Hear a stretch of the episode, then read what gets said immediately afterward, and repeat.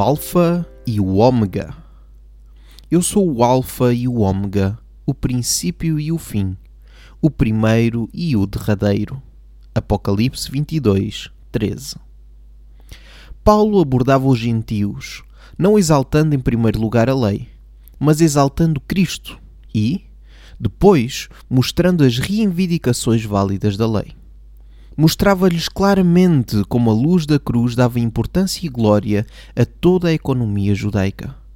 Assim, variava a sua forma de trabalhar, moldando sempre a sua mensagem às circunstâncias sobre as quais era colocado.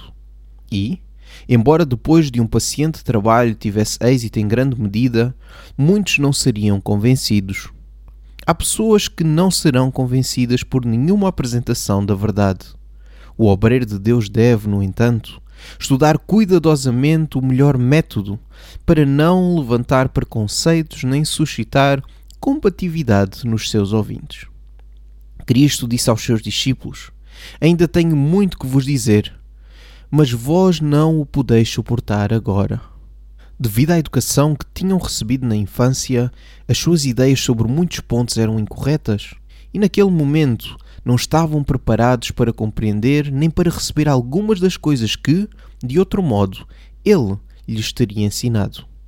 As suas instruções teriam confundido a mente deles e levantado perguntas e descrença que teriam sido difíceis de eliminar. Cristo atraía a si o coração dos seus ouvintes ao manifestar o seu amor e, depois, pouco a pouco, à medida que o podiam suportar, revelava-lhes as grandes verdades do reino. Nós também precisamos de aprender e adaptar o nosso trabalho à condição do povo. Ir ao encontro dos seres humanos onde eles estão. Embora as reivindicações da lei de Deus devam ser apresentadas ao mundo, nunca devemos esquecer-nos de que o amor, o amor de Cristo, é o único poder que pode suavizar o coração e levar à obediência. Todas as grandes verdades das Escrituras estão centradas em Cristo e, corretamente entendidas, todas levam a Ele. Que Cristo seja representado como o Alfa e o Ômega, o princípio e o fim do grande plano da redenção.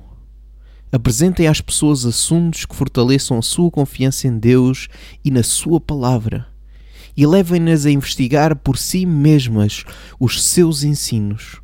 E, à medida que avançarem, passo a passo, no estudo da Bíblia, ficarão mais bem preparadas para apreciarem a beleza e a harmonia das suas preciosas verdades.